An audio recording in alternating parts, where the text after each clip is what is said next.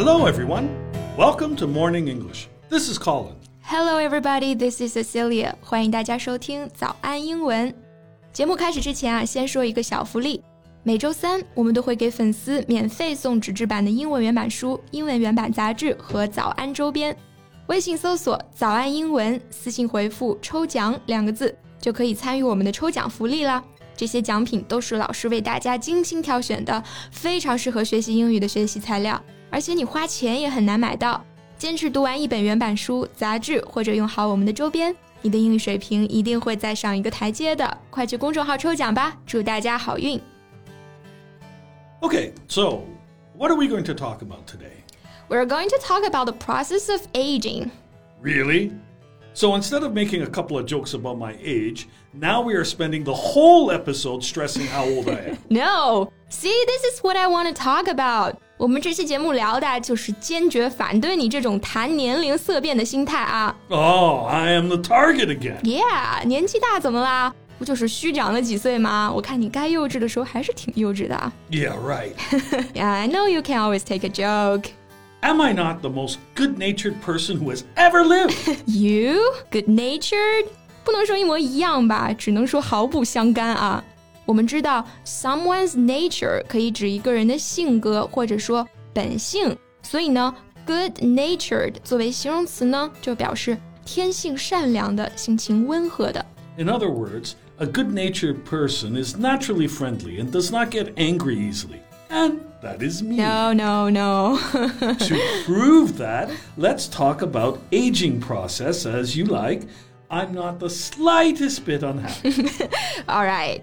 那我们今天的所有内容都整理成了文字版的笔记，欢迎大家到微信搜索“早安英文”，私信回复“加油”两个字来领取我们的文字版笔记。不开玩笑啦，其实说实话呀，我是真心的很想和你好好的聊聊这个话题啊，因为我觉得啊，你虽然比我们年长，但是你平时的生活状态呀，还有跟人交流的感觉啊，都丝毫不会让人意识到这一点。Oh, thank you.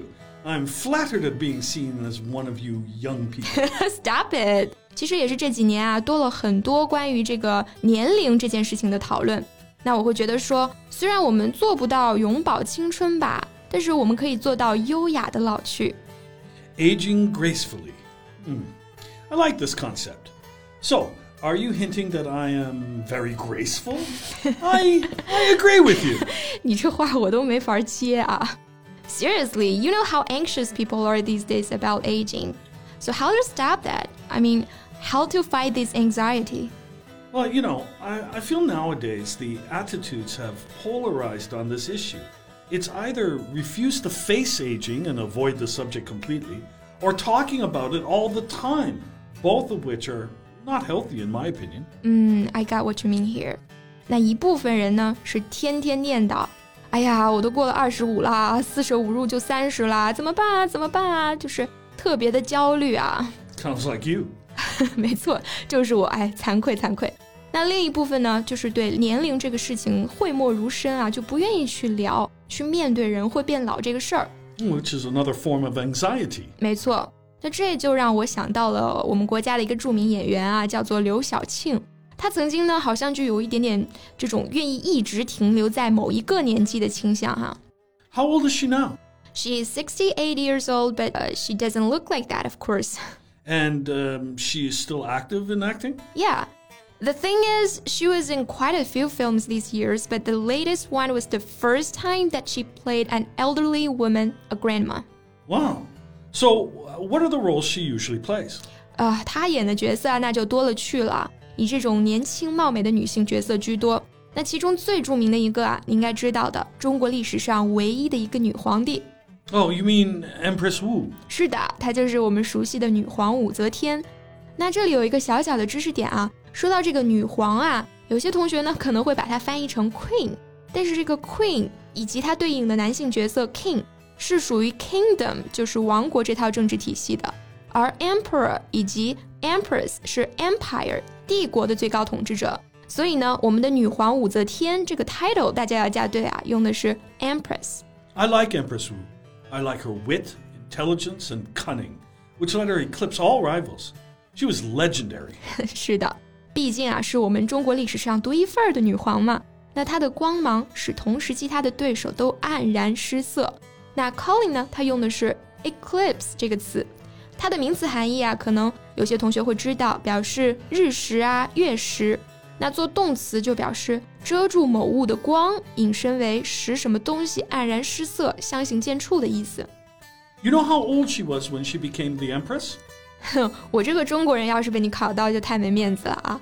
武则天登基的时候应该是六十七岁，那我们所谓的青春年华，她只是皇帝的宠妃；而在我们认为的应该说是年老色衰的年纪呢，她就站上了权力的顶峰。Yeah, you see, aging is not something to be afraid of.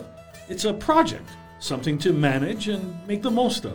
The Empress used the years to rise from her position as Emperor Taizong's favorite concubine to the very apex of court life. 说得好。那刚刚你用了两个词啊，第一个 concubine 这个词啊，喜欢看宫斗剧啊、宅斗剧的同学一定要会读啊， 它就表示妃子或者说妾这个意思。那读的时候呢，注意把重音放在第一个音节上，concubine。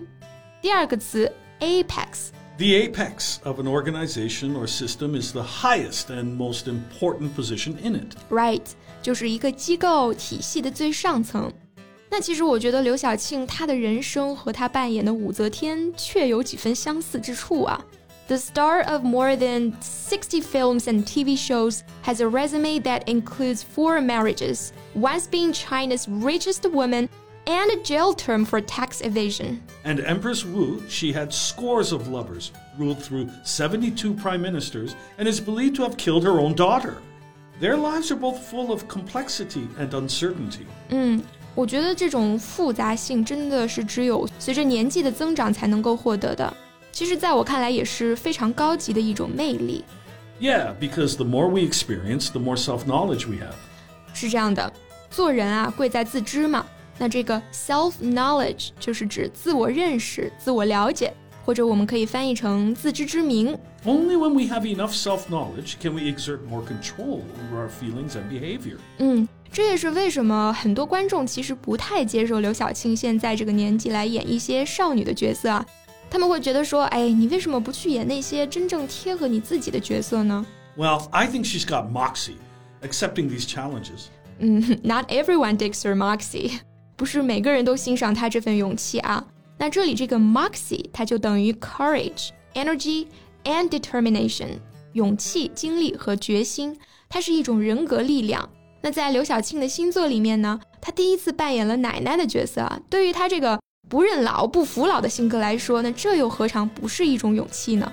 Well, at least this time her courage earned her recognition from the audience. I just found that she is nearly the same age as Empress Wu when she became empress. What a coincidence!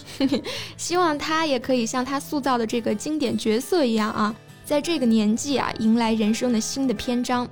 Same with everyone who is listening. Whatever stage you are in your life, always enjoy the moment and embrace tomorrow. 说得好。 那最后再提醒大家一下，我们今天的所有内容都整理成了文字版的笔记，欢迎大家到微信搜索“早安英文”，私信回复“加油”两个字来领取我们的文字版笔记。So thanks for listening. She is Cecilia. And he is Colin. See you next time. Bye. Bye.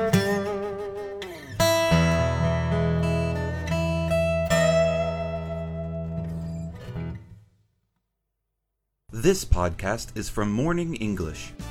学口语就来早安英文。